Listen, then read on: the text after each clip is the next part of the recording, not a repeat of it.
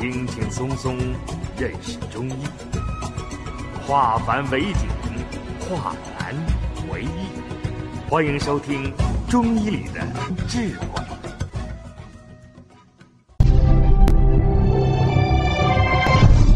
下面我们开始讲课。今天我们讲的是厌食。厌食是小儿呃脾胃系统的常见病，也就是说，小孩儿呃拒食、进食量少啊，或者干脆不想吃饭。那这种由于不想吃饭而导致孩子脾胃运化失职，导致孩子生长缓慢，这种常见病，我们在调理的过程当中，主要考虑的是孩子的脾胃的阴阳平衡和脾胃功能的正常情况。我们说脾和胃它是表里关系。胃的功能是受辣和腐熟，也就是说，它将吃进去的食物在一定的温度下把它加工成食糜，然后送往小肠，通过小肠的分清泌浊能力，通过脾的产湿能力。为人体的五脏六腑、行气百骸、毛发提供营养。如果胃功能不好、不足，就会导致胃的腐熟能力下降。脾脾阳不足，脾湿兼用，那脾的运化能力、产湿能力。也就会下降，所以，如果孩子的脾胃功能失常，就会导致生活中的厌食。那下面我将厌食症的急诊情况进行分型辨证论治。先看脾湿兼用的厌食，脾湿兼用。这种厌食症主要表现在孩子不思饮食、精神状况都正常，而且大便也正常，面色少滑，舌苔白或者腻。那是什么原因导致出现这么几种症状的？我们看。脾湿兼用，水谷精微，不能很好的传送到人的形体百骸，所以就表现出来脸色少滑。我们说，心主血脉，其华在面。一个孩子脸色没有润。没有红，没有白里透红这么一种情况，那就说其心血不能濡养容面。那为什么心血不能濡养容面？是因为脾没有给心血输送去足够的营养，所以这种厌食症它就是面部少滑。那为什么大便功能基本正常，也没有出现顽固不化，没有出现溏泻便？那其原因，它在正常运作，只是运作功能下降而已。所以说，它是在用，而不是健康的在用。对这种厌食症，我们主要考虑在脾，它跟。脾阳虚而导致的厌食症，不同的是，脾阳虚会导致孩子脸色微黄，而这个是面色少华。脾阳虚的厌食症会导致顽固不化，而这个呢是大便正常。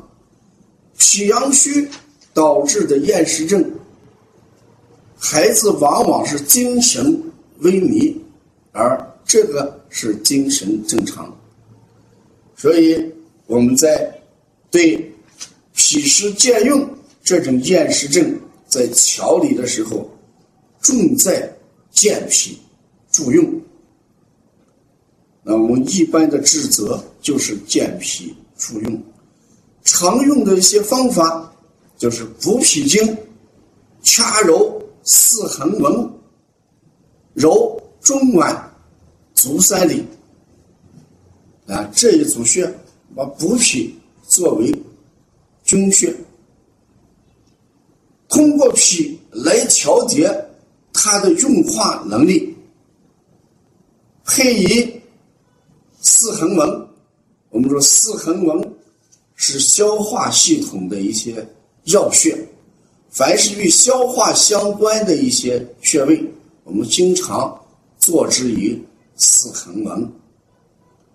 我们再加中脘，中脘此时在健脾当中起到了一个阴阳商调、表里商调的作用。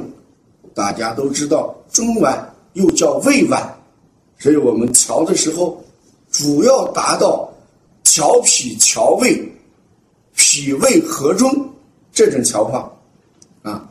我们再给它加以足三里，那么足三里是胃经上的一个穴位。我们经常说常揉足三里，胜吃老母鸡。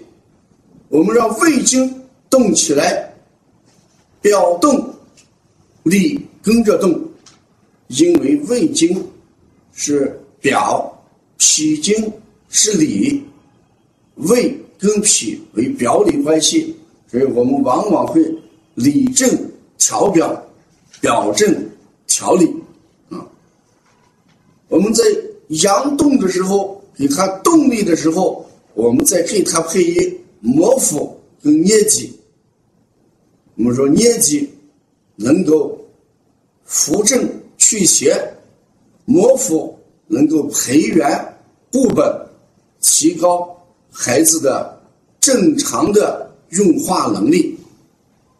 所以，脾湿健运这种厌食症，在厌食症里面属于比较轻而比较常见的一种情况，往往会被家长所忽视啊，因为家长都认为孩子。大便也正常，精神状况也好，没有得到去有效的关注。由于我们对这种情况关注的比较少，所以往往就会导致成脾阳不足的一种厌食。所以厌食症发展到第二个阶段，此时就是我们说的阳虚。脾阳不足而导导致的厌食症，啊，初期是脾湿健运，就是脾只是步子走的慢了一点，脾功能在弱化，没有达到的正常的运化值，这只是弱化。如果我们不能加以重视，不能去调节它，不能提高它的运化能力。